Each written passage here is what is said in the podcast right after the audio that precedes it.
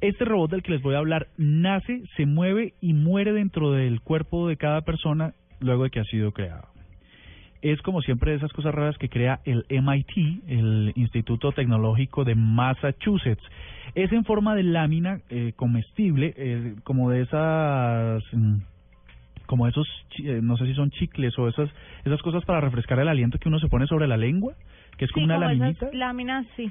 Pues eh, es una lámina de papel u otro material parecido como al PVC que ha sido cortado con láser y tiene un imán por dentro. Se le llaman robots origami y tardan menos de un minuto en conformarse, en arrancar su ciclo de vida que ha sido o que se de- predefine por parte de los eh, científicos.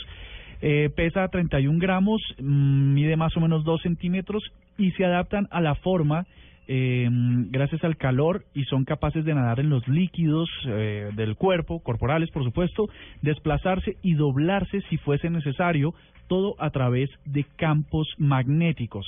Este robot puede alcanzar una velocidad entre 3 y 4 centímetros por segundo y lo que ha sido ha sido creado para diagnosticar ciertas ciertos temas médicos dentro del cuerpo y diseñados para desaparecer. Hasta aquí la noticia, pero la nube negra tendría que ver con que ¿y qué tal si no se desaparecen y si no se autodestruyen como afirman los médicos? ¿Qué tal que se lo coman por dentro?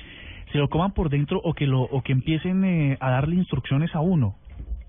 Podría ser. como el, el- ese ese ese pulpito que se le queda en la gente eh, eh, en Futurama, que es un pulpo transparente que le succiona el cerebro. Exactamente. Usted sabe que muy poca gente ve Futurama, ¿no? No tengo ni idea de lo que me está hay un calamar extraño que se le succiona, que se le pega a la gente en la cabeza y piensa por ellos.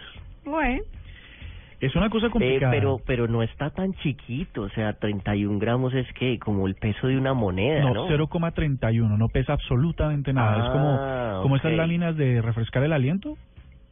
Sí. es bien chiquito. Ah, no, eso sí. pero es, bien. es sí es bien muy chiquito. pequeño y recoge información que luego propo- que luego es recibida mediante conexiones inalámbricas hacia, también obviamente por los campos magnéticos, hacia los computadores, con lo que los médicos pueden generar diagnósticos. A Pero mí, insisto, sabe que de cara a la tecno- a la salud me parece muy interesante, pero a mí estas cosas tan tan tan tan tan invasivas me pare- me parece como riesgoso. Me parece que estamos Sí. yendo muy allá.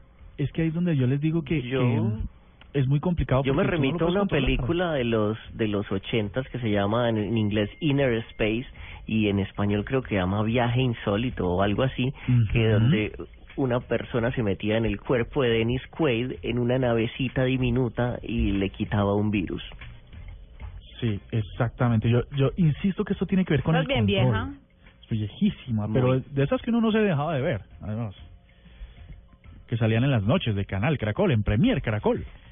Bueno, Después salió un animado que se llamaba Osmosis Jones que tenía un era como un detective que era un glóbulo blanco que era parecido porque también, siempre terminamos hablando de estas viejeras. Yo no comprendo